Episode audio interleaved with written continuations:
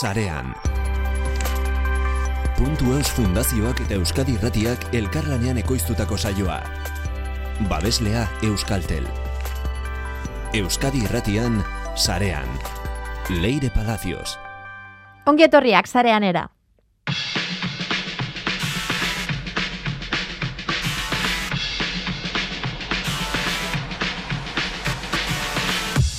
Gaur, abisatzen izuet, oso ondo pasako dugula sareanen. Inguru digitalari zo egingo diogu, baina irribarre batekin ahoan. Zergatik, ba ikusi gaurko menua. Asteko, Ainoa Marzolek, sareko bot soroenak ezagutzen dituta horiek ekarriko dizkigu. Pepito de Kat, tresnatik hasiko dugu ibilbidea. Katu baten, sartu irtenen berri ematen duena. Atera kontuak non amaitu dezakegun. Gero, Lorea argarateren laguntzarekin, Maurizia digital baten bizitzan murgilduko gara. Ez da diagun bat gehiago pasa, ingurune digitala haundi egin zuten emakumeak ezagutu gabe. Eta postrerako, Xabi Unanue izango dugu bizitan. Teknikan, Aitor Castillo eta Mikel Olazabal, sarean entzuten ari zara, Leire Palacios naiz, asteragoaz. Ezagutu sarea.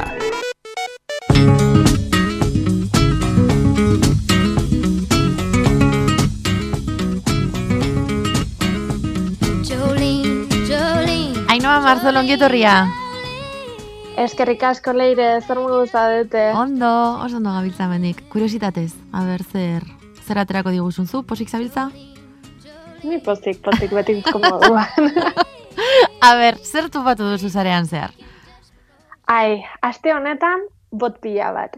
Ikusten izan dala, ze Twitterra azken aldian pixka bat aldatzen ari da, Mhm. eta e, gauza berriak implementatzen ari dira, horren alde, e, alde batetikan e, daukagu timeline desberdina dituzula, hau da, tweet e, ospetsuenak edo tweet garrantzitsuenak eta beste aldetikan daukazu aukera ikusteko e, orden kronologikoan jarraitzen dituztun guztien tweetak. Mhm. Eta beste e, azken aldian ikusi deten aldaketaetako bat da, e, botak markatzen ditula botak diala. Hau da, behintzat bot batzuk, guztiak ez. Azalduko dugu zer diren botak. Bai, azalduko dugu. botak, bera, bot, robot, hitzetik handatu horren e, bueno, e, diminutiboa da, ez? Eta e, da, hauek dira modu automatikoan lan egiten duten programak. Hau da, bai beste jende, beste programa edo jendearen erabakiak hartuz, edo baita ezagunakoak dira agian jendearen konportamentua imitatzen duten botak. E, askotan igual gaiztiekiarekin lotuta ikusten dugu, ba, batzutan nola chat bidez da egiten dizkigutenak, da hitz egiten dezu behaiekin eta derrepente kontuatzen zea, mm, zer da, hau?" pixkat raro erantzuten dizutenak, Bai. eta gero, klaro, konturatzen zea, bale, makina batekin hitz egiten nahi naiz. Mhm. E, Askotan laguntzaile bezala erabiltzen dira, ez, botak? baita enpresa batzuetan e, zerbitzu erabiltzailearen zerbitzuan jendea kontratatu ordez botak jartzen dituzte eta hor botarekin hitz egiten. Batzuk oso landuak daudela, eh? Bai. Eta laguntzen dizute perfecto, baina beste ez da berdina. Bai, bai. Eta beste, askotan ateratzen dira asko, em, ez, non baitera telefonoz deitzen dozula, eta usten zaituzte hor egonean, eta egonean, eta egonean, eta lako baten esate gizu. E, gure webgunearen bitartez ere egin dezakezu. Webgunean sartu da chat, chat bot bat irekitzen zaizu, ez? Ta antxe. Bai, bai, bai, bai. Hori da, bai. Eta nik uste dut eh, adin gehiago duen jendeari batzutan beldurra ematen diotela bota hauek, ba, da, askotan daudelako lotuta horri timoei eta Mhm. eta olakoei, baina ez beti. Eta gaur itzengo degunak behintzat, bot nahiko optimistak dira, eta Bai. bot guaiak dira. Bai. E, eta itzengo dugu Twitterreko botetaz, orduan. Ados? Ze Twitterren botak aspalditik daude, e, adibidez daudukazu bot batzuk diala bideoa jaisteko, zuk ikuste badezu Twitterren bideo bat asko gustatzen zaizuna, uste dala bit downloader edo lako zer Mhm. mentzionatzen duzu, eta direkto bideoa jaisteko link bat ematen dizu. Ah, beitu. Da, erantzun automatiko badaukazu, e, eta horrelakoak daude pila bat, begiratzen haste bazara, e, gauza gehienak boten bidez egin ditzazkezu Twitterren. Ze guai. Zuk ere bastan ituen, ez? E, bot batzuk e, telegramen edo Bai, bai, bai.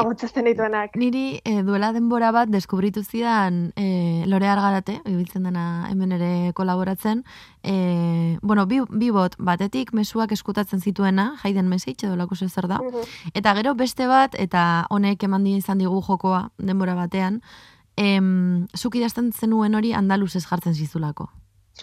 Baina berdin zuen euskaraz edo edo gaztelaniaz edo dana alakoa. E, Ostras. ezakit nola nola egiten zuen, baina andaluzeatzen zituen esaldiak. Eta ia Ai, bat, ba, gustatzen zaite.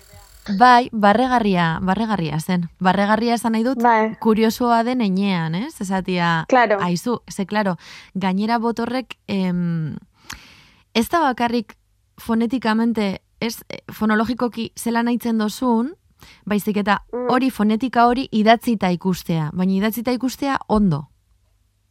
Bai. Eta hori Hau da, bai, horrek kuriosoa ez egiten modu, bai, ez modu bazilean, baizik eta ondo. Bai, bai, bai, bai. Hori da, Bai, gero zuk irakurtzen guai. dozunean hori ahot, ahotz goran, ez? Ba, agian barre egiten diozu Mhm. zure buruari, pentsatuz, aizu, pues, Bai. nik esango nuke ez dakit nola, ez? Eta, eta beitu, andaluza, ba, gramatikalki nola, nola aldatzen duen, eh, nola aldatzen duen esaldia edo edo ze deklinabide edo erabiltzen duten, ez? Bale, guai. Baina gero beste gauza bada hori idatzita ikustea. Eta ia esateko horrek, ba, joko, joko desente eman zigun gari batean, barre egiten genuen lepo. Andalu, andaluzeatzaile bot horrekin, bai. Eske pila badaude eta jendea oso ona da botak egiten. Hau da, nei, nei pena ematen ditzen nik ez daukat inungo ingenieritza tekno, elektronikoko edo, bueno, behar den hortarako Bai, eh, jakintzarik, ez? Ez jakin daukagu aparteko jakintzarik. Ez, bat, Baina boto, boton bat ikusten dugunean badakigu apresiatzen. badakigu boton bat apreziatzen. Eta jendeak ere badaki. Eta Bai. horietako bat da Pepito de Cat. Ez que ja izena, Pepito Ainhoa, katua. Pepito de Cat. Eske- Pepito de Cat Eske botak banekin. zer egiten du? Ez que iruditzen zait ikaragarria izena. Pepito de Cat. Bilatu botau. Pepito de Cat. Pepito, a ver, Pepito benetako katu bat da, lehenengo. Orduan, Pepito da katu bat, baina kalean ibiltzen den etxe katu bat da, bale? Orduan, Pepito nola batzutan, ba, kalea juten da, eta gero bueltatzen da, e, eta orduan, bere, bere jabeek, Bai? e, egin zuten azan instalatu e, bideokamara bat bezala e, katuaren atean, Mhm. eta orduan katua ateratzen dan edo sartzen dan momenturo, Pepito dekatek publikatu egiten du. Ados. Pepito joan egin dela edo Pepito bueltatu egin dela. vale. Pepitok ditu berreun mila jarraitzaile, Puf. vale? Hau da, ia milioi laurden bai jarraitzaile ditu Pepitok. A ber, ez da inbeste Eta, influenzerron eh, bat izateko, baina katu baten bota izateko berreun mila pertsona bada jendea, eh? Dala, eski ez du beste zer egiten, hau da, bakarrik Pepito joan egin da, Pepito bueltatu egin da. Eta, sa, honena da, sartzezteala Pepito hauetako post batean, Bai. eta gehien bat Pepito kanpora ateratzen denean, dena dia, Pepito, kontu zibili, Pepito, egun ona pasa, Ai, amainoa. da, hola, komentario pila bat, bale? bai, bai. Eta, claro, ni gogoratzen dut, orain ez nabil horren beste Pepitoren, ukinun ere denbora, Claro. bueno, Pepitorekin super obsesionatuta negola, eta batzutan, Pepito, ba, bola jute zitzaion, eta hogeita lau orduz kalean ibiltze bazan, Bai. bueno, bueno, Jendea ja estanda bat ez? komentariotan. Claro, jendea, bueno, ya poliziari deitu. Kasi, Baina kasi. hemen ere ikusi daitezke, ez dakit beste gauza batzuk ere, ez? Ba, zeintzuk izan daitezken katu baten ohiturak, zenbat ordu ematen dituen katu batek etxetik kanpo. Eh, ez dakit, ze, karo, Pepitok ez daki sartu irtenean dabilen bakoitzean mundu guztia enteratzen dela. Claro, bai, bai, bai, hori da. Eta gorokoratzen ez adibidez, batean Pepito etzala bueltatu denbora horren luzez, bere jabeek a, e, manualki publikatu behar izan zutela, ai ez Pepito beste atetik sartu dela. Ez hori galdetu behar nizun. Hori galdetu behar nizun. Ate bakar batetik sartzen denean botak erantzuten du, edo etxe guztia daukate boteatuta nola bai. Ez, bakarrik batetikan. Eta normalean bat hortatikan sartzen da. Hau Ja. izan zen excepzioetako bat, eta horregatikan izan zen horren ezaguna Eta Pepito. Twitterria infartauta Pepito ez zalako Bueno. bere, bere atetik Bueno. sartzen, ez? Bai, bai, bai, gainea zango zat, bilatze bat zenun egun hortan, Pepito hitza Twitterreko bilatzailean, oda, argazkia mentzionatu gabe, Mhm. e, ala ere jende pila bat zegoen, ai ama Pepito, ai, nun dago, Bueno, bai, bai, bai. Twitterreko bot marabilloso bat topatu nahi baldin baduzue, denbora ondo galtzeko horietakoren bat, Pepito dekat. Pepito dekat. Baina kariño harrapatzen diot Pepito. Nor gehiago daukago boten artean. Daukagu beste bat, eh, honek eh, bot desente dituen mutil bat da, hau da, berak egiten ditu botak, eh, Jack Sweeney deitzen da. Mhm. Eh, emeretzi urte ditu, eta Floridako unibertsitateko ikaslea da. Hau da, kontuan hartzeko pixka bat dan botak egiten dituzten perfilaren jendea denetikan dagoela, eta, hau da, teenagerrak ebaita. Vale. E, eta Jack Sweeney egintzan ezaguna, lehengo urtean, ze e, daukan botetako bat da Elon Musken jet pribatua jarraitzen duen bota. Hau da, dauka e, bo- jetaren zenbakia edo nunbait e, lortuta dauka, e, ez dakit non behidatzen duen, baino botak esaten dizu Elon Musk nora jundan, Mhm. noiz iritsi dan, e, eta dena, oda, molestia bat. Elon Muskentzako. Kontrol Eta molestia jakin bat. zanezaken, claro, claro, jakin zanezaken utzegoen momentu guztiro. Eta horren besteko molestia izan zen hau Elon Muskentzako, eskaini zizkiola Jack Sweeneyri, bos mila dolar eh, kontua izteagatikan. Bueno, bos mila dolar Eta- ez diren beste berak. Claro. Ez ez, bilionarioa dan pertsona batentzako, eta Jack Sweeney erantzun zion, eta honekin denei irabazi zigun, esan zion, ondo egi pasatzen ari zela botarekin, berrogeita mar mila, baino gutxiagoren gatikan izteko. Hombre, claramente ez. Hombre, Baina, ez dakit noraino izango den legala, hau, ze, claro, bot, bot batek esaten baldin badu Elon Musk non dagoen, ez dakit. E, legala, legala, ez de hauek e, no- nolabait fitxero publikoetatik egiten du berak. Egia da, direla datu batzuk, zuedoni orain hasita ez, ez genuela jakingo ez da nondikan hasi behidatzen. Ja, Baina ez dira datu pribatuak. ados. ados. E, orduan, azkenik Elon Muskik esan omen zion, bueno, e, gaizki iruditzen zitzaiola norbaiti ordaintzea kontu bat iztegatikan, eta, ja, eta claro. hala, nahi zuena egiteko. Bos mila dolarren gatik ondo iruditzen zitzaion, berrogetan bai. milaren gatik ja mm, regulero, ja horretzukan gogorik. Bai, bai. Jendeak jakin dezan orduan Elon Musk non dagoen e, bota badaukagulako. Hoi da, bai, bai, bai. Eta uste dut orain pixkat ezkutatuagoa duela, baino aurkituko du modua e, a, e, bere gazkina aurkitzeko, ez dago, Claro. ez dago arazorik. Orain jet Baina pribatu orain- bat erabili beharrean agian beste jet pribatu bat erabiliko du. Bai, horrelako zeo zer egiten uste detariko dela.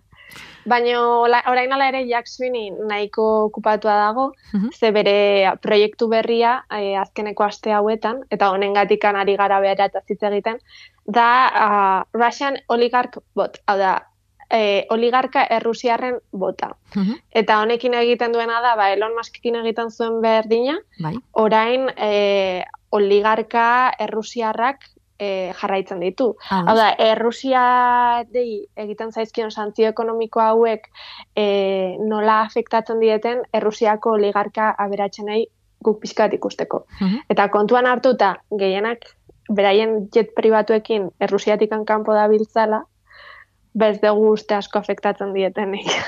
Bueno, Egia esan. baina hala ere, ez dakit iniziatiba auki izana hori egiteko, ba, bueno, ez dakit, Bai, bai, bai, bai, guztiz.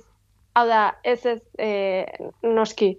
Baina esan nahi detena da, hau da, da pixka bat ere kontuan hartzeko jendeak, e, nola dauden, be, uste berrogei jet jarraitzen ditu, e, orain bertan, Mhm. eta berrogei jet hauek nola, e, ba, munduko politiketatikan kanpo dagoen jendea da. Bai, Hau da, eta hau da, horien artean adibidez dago Chelsea futbol taldeko jabea, Roman Abramovic, Mhm. e, jarraitzen dio herri, bai, eta, e, claro, berak esate zuena, hau da, jetak deitzen diago hau eta asko ez dira jetak, batzuk Boeingak dituzten e, oligarkak dira, hauek beste nivel batean dauden bai, jendea ezin, da. ezin imaginatu, eh? Ezin imaginatu jende honek manejatzen duena. Hori da. Eta orain jende gehiago ari da sartzen hontan, e, uste Discordeko txa, e, kanal bat egin dutela e, hitz egiteko eta eta bueno, informazioa bilatzeko e, oligarka hauen e, ba, nora nora nun dauden e, jakiteko. E, eta hori, baina ikusko dugu nola joaten den. E, bota ze hau, hau berria da behintzat. Bueno, orduan ditugu Pepito Dekat eta Jacksoniren asmakuntzak asmakuntzak bat dituela batzuk. Eta e, azkenekoa, e, kartzen dizutena, dala nik uste nire, nire guztokoena azkeneko aste hauetan, ze, ze bueno, orain dala gutxi euki genuen emakumearen, e, emakumearen eguna, mhm. eta e, emakumearen egunean egontzan bot bat, e, bueno, brillatu zuena berak bakarrik. Ze emakumen egunean Twitterren eta eta Instagramen eta leku guztietan gertatzen dena azkeneko urte hauetan ikustetora gehiago e, dala enpresa askok beraien postipikoak egiten dituztela. Uh Esan ez, zein garrantzitsua den berdintasuna, Eta, bai, bai, eta urte osoan egoten bueno. direla honekin, oso kontzientatuak daudela. bai, bai, bai. E, aha, aha. Diferentziak non eta beste etxe batean, baina brenean, ez? Talako gauza. Oida, beraienean, beraienean, bueno, emakumeak dira, daukaten gauza garrantzitsuena. Eta, claro, em, emakumearen eguna ontarako aprobetsatzea, ba, zure imagina garbitzeko enpresa bezala, e, egiten dituzun praktikak ez direnean oso berdintasunaren aldekoak, ba, deitze zaio honi purple washing, ez? Garbiketa bai. morea. e, ba, aurten bot bat atera da, e, purple washing hau oso ondo apuntatzen duena, dala gender pay cap bot. E, dala, e, soldata arrakala, e, soldata arrakalaren bota. Bai. Hau da, botonek egiten duena da, esaten dizu gizonezkoen eta emakumezkoen bataz besteko soldaten aldekoa, e, arteko aldea. Hau da, zenbat gehiago e, ordaintzen dieten gizonezkoei emakumei bai. Interesgarria. Eta orduan, botonek egin duena da, emakumearen egunean pasatzuen egun guztia, e, posta hauek, hau da, enpresek egiten zituzten postak, zitatuz, eta esan ez, enpresa hortan, zenbateko aldea zegoen, gizonezkoen soldatetatikan, emakumezkoen soldatetara. Eta bueno, ateratzen ziren zenbaki batzuk, ezugarriak. E, eta, klaro, enpresa askok lotxa-lotxa duta, postak borratu behar izan zituzten. Claro. Normal. Claro. Ze, azken erako, genderpei botaren, e, posta, zure posta baino ezagunago egin denean. Bai. Egiten duzu. Ema zu buelta horri gero, eh? Marketingekoak lanean eta publizistak tope. Claro. Bai, bai, bai. Eske ez dindazu atera. Da nik uste dut olako gauzek azkenerako eh, emendikan urte batzuetarako emango digutela, ez dakitzein izango dan enpresek egingo duten urrengoa eh, horre emakumeen egunean eta nola bideratuko duten beraien imagina, baina nik uste dut hau, gaur egun egiten dutena, horrelako botak baldin baditugu, ez dala e, sosteniblea azkenerako. Ja, ja. Así bueno. que espero dut, bai, esnatzea pixka bat. Joainoa, ba, ze ondo, ze ondo pasatu dugun. Eta oin kuskusea bai. dugu, klaro, bot guzti hauen inguruan, baina nik badakizu zein begiratuko dudan lehen, ez da. Pepito. Pepito de Kat. De Kat. Argita garbi. Begiratzera noa nintxe bertan Pepito de Kat honekin ze pasatzen dan. Eskerrik asko aina marzor. bai, gero arte. Ondo ondo izan. Agur. Agur.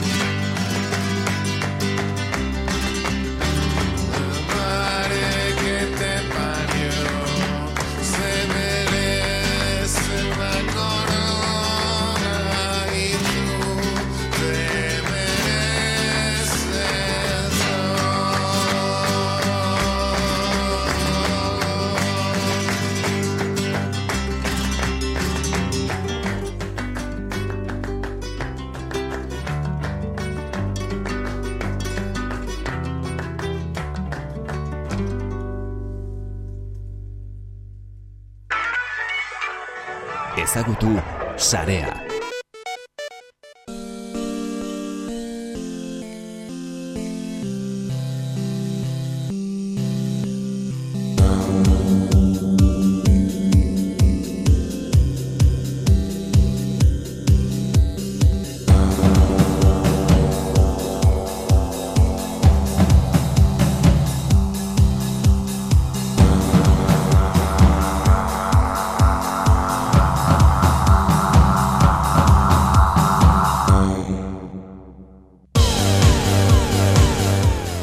Kutxa irekitzera goaz, Lorea Argarate, eta Kaixo. ingurune digitaleko Maurizia, kongietorria zareanera.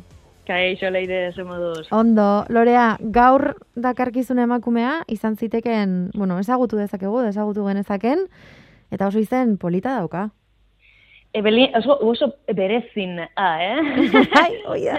Ez, abizena da berezin horregatik eleiretan ibadekizu oso txiste zaleak arela. Ebelin Baina- berezin, markatu, eh? Ebelin berezin hori da, ez gure berezitxua, eta esan duzun bezala kaja, ez, e, irekitzean ateratzen dugun e, emakume asmatzaile hauetako bat, Maurizia digital bat, Mhm. eta mm, esan behar dugu, ba, bueno, hauek arreot bereziki zuretzat, leire. A ber. leireri gaur opari bat egin behar diot. Eta zer erabiltzen dute kazetariek izugarri? Letrak. letrak, testua, testua, prozesadora, zuek orain jai idazten duzu, eta ez duzu pentsatzen hori nork asmatu zuen. Bai, bai. Hori norro, norbaitek asmatu behar izan du, zuko izan zen, Ba, Evelyn berezin, gure lagun berria. Ebelin berezin, asmatu zuen guk idazteko modu hori. Bai, et, e, testuen e, proze, bai, prozesadorearen e, amatzat hartzen da. Vale? E, mila beratzen dago eta bosgarren urtean jaio zen, estatu batuetan, bera e, informatikoa zen, ingeniari informatikoa, eta holan bi gauza dauzkolan oso totxoak, oso handiak, ez? Bai. Alde batetik esan dugun bezala, ba, testuen, berak bazekin testuak prozesatu zitezkela, ez? Eta, bueno, ba, hor lan handia egin zuen, gaur egun ezagutzen dugun Word, ez? Word moduko hori berak asmatu zuen, Abeitu. Eta gero, beste alde batetik, orain azalduko dizuet ondo, eh? baina beste alde batetik, em, asmatu zuen ere gauza bat, gaur egun izugarri erabiltzen duguna ere. Berak egin zuen hegazkinen errezerren lehen sistema. Hau da, gaur egun segituan, ez, edo zein horrialde web horrialdetara joaten gara, eta hor markatu dezakegu ordua, segunetan bidaiatuko dugun, baina medikuarekin ere, edo denei ateratzera guazinean, edo hainbat erreserba sistemak, ez, erabiltzen ditugu. Ba, errezen- erreserba sistemak ere bai, e, Ebelin, e, Ebelinen esku etorri ziren. Vale? Orduan pixkat bi gauza horiek e, asmatu zitu, baina orain ikusiko dugu pixkat zein izan zen bere bere ibilbidea, ez, edo bere, bai, bere abentura. Mhm, Bota. E, bera, bai, bera berez Nueva Yorkera joan zen, ez, ni ere joan nintzen leire, baina joan zen enpresagintza egitera. Bai. E, bera guztezun, ba, bueno, negozioetan ona zela, edo, ba, bueno, ba, da, ideia hori zeukan. Mhm. Eta egia dan bertara joan, eta eta segituan lan, lan eskaintza bat jaso zuen, Electronic Computer Corporationen, ba, hango, hango enpresa batean, ez? Ba, enpresa berriak jaiotzen ari ziren, ba, pixka bat ordenagailuen inguruan, ez? Eta lan eskaintza bat jaso zuen, eta bertara joan zen gauza, ba, bueno, asko pentsatu gabe. Eta esan behar dugu segituan oso denbora gutxian ja, e, logi, e, ordenagaiak eroango zuten logikaren diseinuaren departamentuko burua egin zela. Bale, Mhm. oso oso oso neska argia zen eta oso argi euskal ere bai, bai egin beharreko pausuak e, zeintzuk ziren bizio handiko neska izan zen. E, hau berro eta maikan, bale? Orduan, berro, mila beratzen da berro eta maikan azetan pixkat lanean. Vale. Eta mm, e, berroko eta mairuan hau da, bi urte beranduago, ez dala ezer, e, bat gaur egungo ofizinako ordenagailutzo hartzen du- duguna asmatu zuen, ja, bi urtera. Horregatik ez eh. dut bizio, bizio handia zeukale, ez argi dago bera bakarrik ez zuela e, Bai, guztia asmatu, eh? baina bere biziotik ateratako e, gauza bada. Mhm. E, ezin izan zuen lan horrekin jarraitu, ba, kostoak oso handiak ziren, ez? Bai. Azkenean, eh, ba, pertsonekin ere bai, ba, bueno, beti dauzkazu arazoak, pertsonekin lan egitea ez da, ez da, ah, ez da beti erresa, esan behar dugu, ez? Ez da, ez. Polita da, baina ez da beti erresa. Eta orduan ez zuen lanarekin aurrera jarraitu. E, e, bertan enpresa horretatik gainera kanpora bota zuten, eta beste enpresa baten e, e, batu zan, e, teleregister, e, deitzen zitzaiona, eta hortxe, e, egazkinetarako erreserben sistema hori asmatu zuen. Mhm. Orduan, jo, imaginatu, ez, e, ostras, enpresan oso baloratua zan, e, bueno, danok, e, bueno, txalontzen zuten, eta orduan, ba, urte horietan izugarrizko lan egin zuen leire, eta gainera sartu zitzaien buruan pixkat helburua, ba, igual lan asko egin da, e, vicepresidenta, dezaken dola esaten, bizelendakari, enpresa horren bizelendakari izan zitekeela sartu zitzaien buruan. Eta lan pilo bat, pilo bat egiten hasi zen, eta momentu baten esan zuen ama, baina nizan abil. Emakume batek inoiz, ez da lortuko postu hau. Inor, inoiz. Zerbitzu zenbat lan ari, na- ari naizen egiten, zenbat gauza asmatu dituen, ondoan dauzkat barrolo pilo bat, ez dutenak ez da ni bezala daude hemen, zen nabil ni hemen txoruan pare, ez kriston lan pila egiten, eta eta nahi zelduko horra. Eta ordua momentu baten esan zuen, a ber, favorez, listo, guzti hau alde batera utziko dut, eta nik nire enpresa sortuko dut. Ze hor ni, bai, bai eukiko ditut ez, hor nire, nik nahi ditudan egoerak, eta nik nahi ditudan zaintzak. Eta orduan, redaktron sortu zuen. E, de relaktar, ez dakiz relaktron. Eta, eta hortxe daukagu, ez, e, e, egia da ofizinako lana izugarri errazten zuela, ez? Mhm. E, ba, bueno, ointxa salduko dut, baina, bueno, redaktron honetatik, Bai. dala mila bederatzen da irurog eta bederatzikoa, Mhm. bi urtera sortu zuen, e, bai, ordenagailu moduko bat data sekretari, deitzen Vale. zitzaion, bale? Eta orduan, e, gehien bat zen dokumentuen produkzioa errazteko, Mhm. ba, editatu, borratu, moztu, pegatu. Gaur egun egiten ditugun gauzak, garrantziarik eman gabe, ja, ez, por defecto egon behar direnak bai edo bai, Bai. ez, edo, edo PDF bat ezin dugunean kopiatu tekstua segituen jartzen gara, ai, ama, ezin dut tekstua hartu, ez dakiz, eh, bestea. Ba, bueno, e, eneska honek asmatu zuen, eta mila deratzireun da, ba hori, irurogeta marrean. E, esan behar dut, e, ordenagailutxo honek zeukala e, metro bat baino gehiago, metro bat baino ondiagoa zen, eta zeuzkan e, amairu txip. Gaur Bai. egun dela oso oso gutxi, bali? Ez zeukan pantailarik, baizik eta impresora bat, ez? Mhm. Eta IBM orduan zegoen enpresako, ba, orain teklautxu bat, ez? Egia da beranduago ja pantaila bat gehitu ziola, e, memoria bat, e, e, ba, bueno, gero impresor ere bai separatuta jarri zuen, ez makina berarekin, ez metro bateko katxarrorekin ian oragoa zen. Bai. Eta e, irurogeta maikan, ja mila bederatzen da irurogeta maikan, komerzializatu egin izan zuen, bale? Osa, Bai. komerzializatu ahal izan zuen. E, amar mila ale inguru saldu ziren, Mhm. Baina, bueno, emaintxe, batzutan ere nire horregatik gustatzen zait kontatzea, ez? Ba, batzutan em, dana ez dela exitoa. Eta kasu honetan, ba, ebelinen enpresak ezin izan zien aurre egin gaztu beri. Zer, batzutan oso, oso zaila da horrelako proiektuak aurrera eramatea, ba, inbertsio e, maila oso altua izaten delako, ez? Bai. Eta orduan, naiz eta izugarrizko makina asmatu, ez? Zeina bertan, oza, momentuan zeuzkaten beharrak e, betetzen zituen, ba, bueno, ba, e, itxi egin zuen, eta azkenean e, lortu zuen zen itxi beharrean, beste enpresa batek, beste informatika enpresa batek, erostea bere enpresa.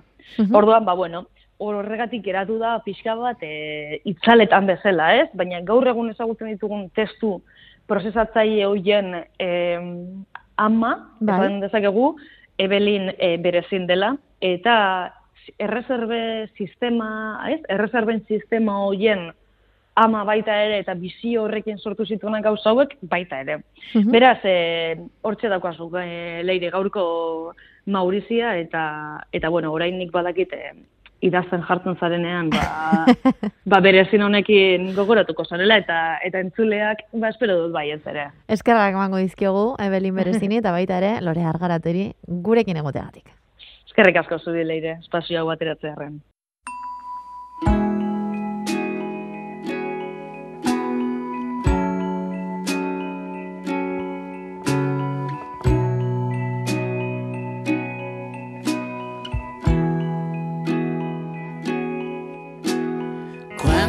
Despierto y el agua me cubre hasta la mitad, me vuelvo a dormir y descubro que sigo abrazado a la nada. Tengo un instante de calma y un billete a la capital. Te podrías apuntar, me he quedado pensando a los pies de la cama. Me observaras por un agujerito, te darías la vuelta. Pero eso nunca pasa. Me imaginas abriendo las alas, mareando detrás de los brazos de alguna cualquiera. Ya había venido a salvarte. No necesitas que nadie te salve. Ya no había nadie al volante. Solo necesito un plan.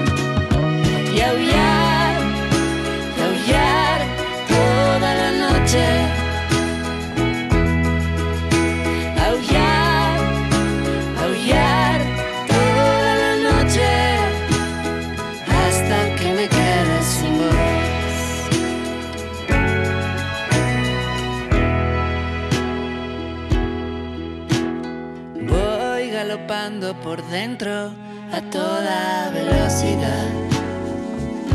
Se acabó el día sepan y he pedido por globo Peaky Blinders entera.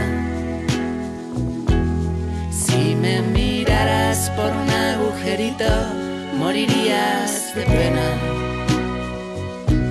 Pero eso nunca pasa.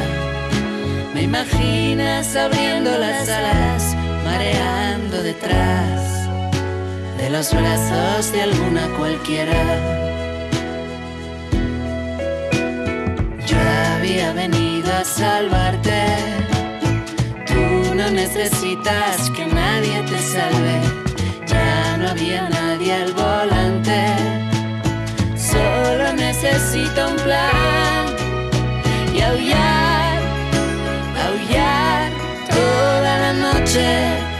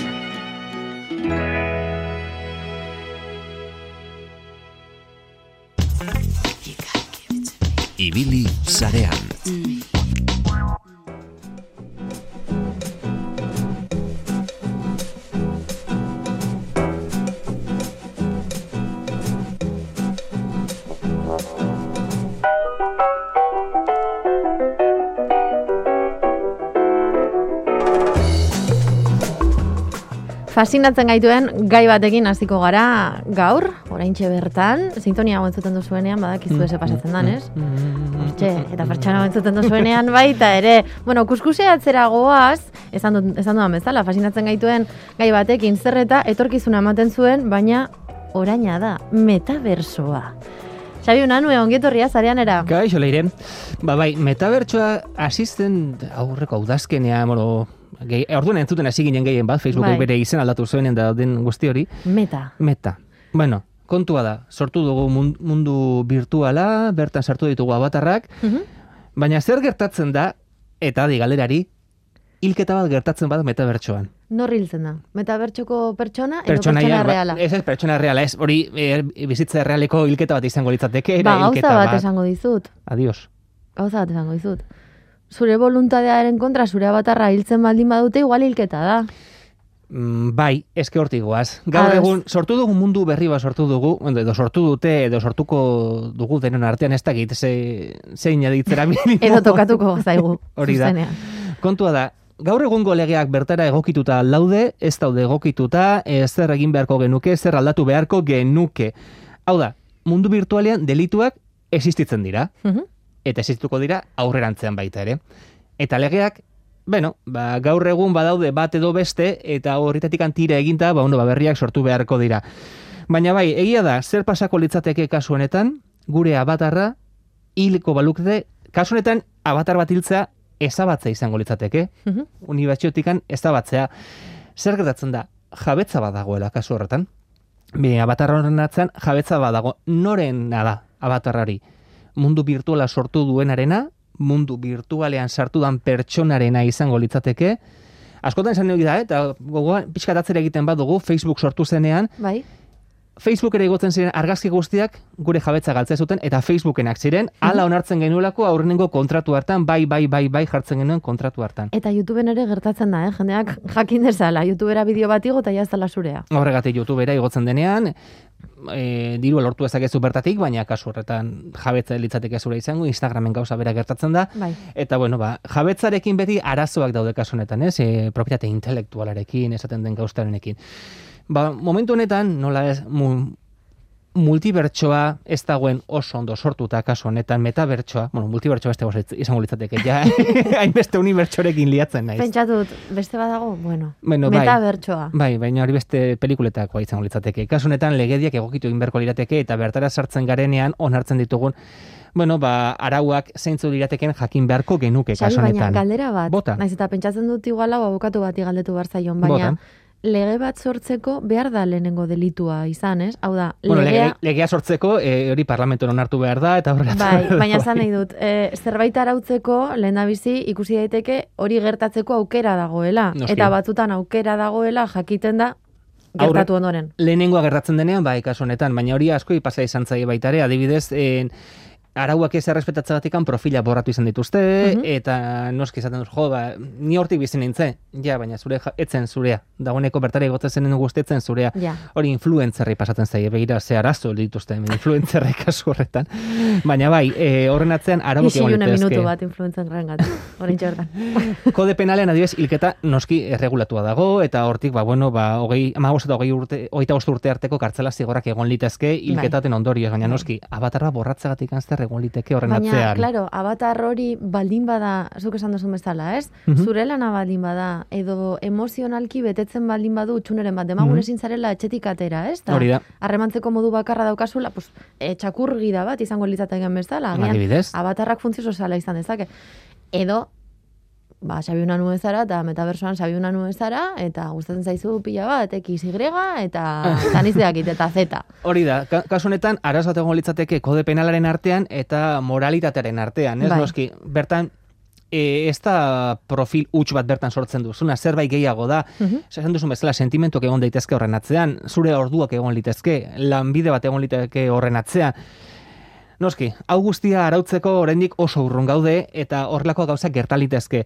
Hori da, eta zer gertatzen da baita ere, bertan sartzen dugun avatar bati zerbait egiten badiote. E, zabatu ordez, e, bestakit, beso bat mosten badiote, Min eman edo- min ematen badiote, edo... Desitxuratu. Kasu honetan, hi- hitza desitxuratu izango litzateke, noski, avatar bada, gauza virtual bada, besoa moste ezkero, programazio aldatu ezkero berriro jarri liteke, baina desitxuratzen badute, edo avatar hori erabiltzen badute, e, zure kontrako zerbait egiteko.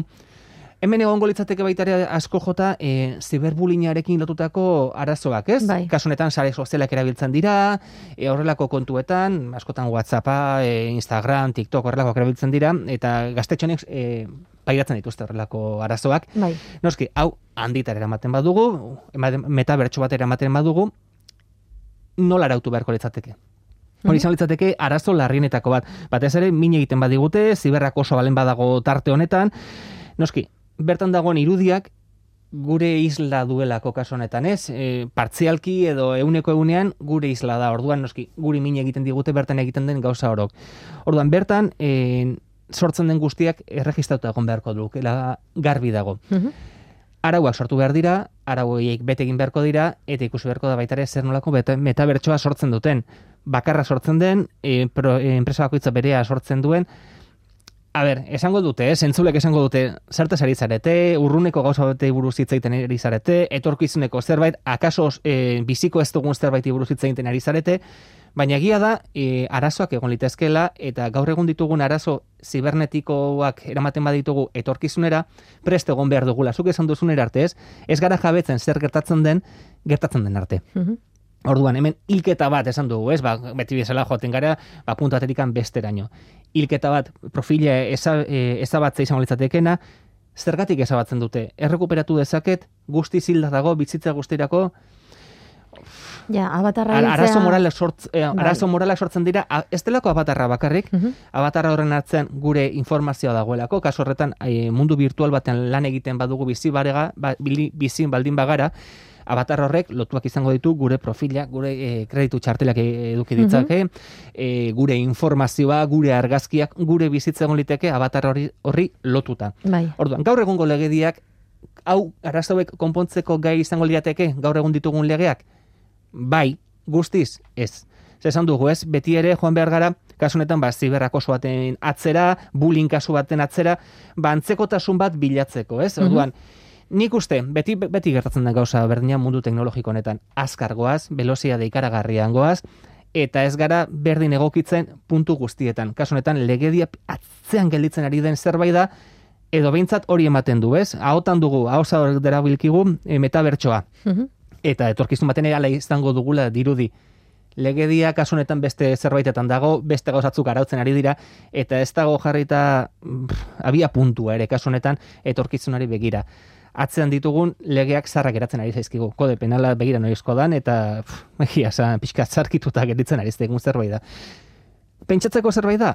Bai, baina etorkizun batean gertalitezken gauzak ere badira. Gaur egun modu batera gertatzen direnak, etorkizun batean antzekotasun bat izango dutenak. Eta gainera ez dagoelako ezer ere ez, eh, ingurune digitala arautzen duena, ez? Ez da bakarrik herrialde bakoitzak bere, bere lege propioak izatea, ze claro, hilketak gertatzen dira hemen Mundu guztian. eta Kuala Lumpurren. Bai, Baina kontua da, em, eremu digitala edo ingurune digitala arautzen duen ezer ez dagoela. ez. Herrialde bakoitza berea arautzen du, badaude arau internazional batzuk, e, adibidez, domeinuak erregulatzeko badago erakunde bat, Aikan. aikan, mundu, mundu zabalean funtzionatzen duena, baina legediarekin, pf, aiara joan beharko genuke, agara joan beharko genuke, antzekotasun baten bila joateko. Eta beti esaten duguna, eta kasu honetan, e, behin da berriz errepikatzen ari naizena. E, sare sozial baten etxean zaudenean, etxe hortako araua bete behar dituzu. Arau horiekin ado zaudela esaten duzu bertara sartzen zaren bakoitzean. Mhm. Hori legala izango litzateke etorkizun batean, metabertsen hori legala da, edo zenek arautu beharko lituzke benetan bertako araua zintzuk izango lirateken, edo legea kasu honetan, ba, kaltetuak ez izateko, ez? Gure integritate moraltasuna kaltetua ez izateko. Nola aldu zarazu gai honetara? Ba, Arreta ematen dizu metabertsoaren Meta, kontuak. metabertsoaren kontua baino gehiago, e, sare sozial bateko profilak nola ezabatzen diren ikusita. Mhm. Askotan, e, argazki legez, legez kontrako, ez? Baina arauen aurkako argazki batekin, e, sare sozialak neiko indar badu, zure profila ezabatzeko. Eta noski, esan duguna, influentzerrak adibidez horti bizi dira, Bai. sare sozial batetik bizi dira. Begira zer gertatu den baita ere Errusian, Mhm. gerrarekin gertatu, gertatu denarekin, sare sozialak guztiz moztu dira. Sare sozialetetik bizi ziren pertsona horiei, jateko bidea moztu zaie. Bai. E, orduan noski, lotura asko egin ditzakegu, e, nork du boterea gu ez, be, saretikan deskonetatzeko. Guk erabaki beharko genuke hori, enpresatek erabaki beharko luke, herrialdek erabaki beharko lukete, Filosofatzen hasteko gaia da, baina Hmm. egia da, etorkizun batean egi- ikusten dugu konektatuta biziko garela, arauak ez daude garbi, gaurko legedia atzean gelditzen ari da, eta egokitzapen denborarik ez dugu, egia esan mundu bizkor honetan. Beraz, pentsatzen hasi eta arautzeko garaia izango litzateke batez ere, ba, bueno, arazorik ez edukitzeko, eta bene- bertan gertatzen den hilketa bat, ez izateko bizitza errealeko hilketa bat, edo era hilketa bat. Ba, hortxe, problematizatu dugu. Abatarren hilketa, metabertsoan. Xabi Unanu, eskerrik asko. Zuri, leire.